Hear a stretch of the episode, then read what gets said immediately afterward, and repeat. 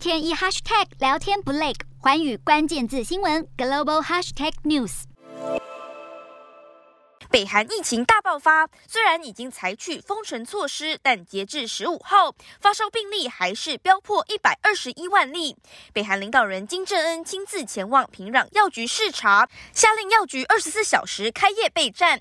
但北韩不但医疗水准严重落后，政府动员更是失灵，药品根本没有及时供应到各地药局，何况是送到人民手中。根据当地媒体报道，金正恩大发雷霆，怒斥官员怠忽职。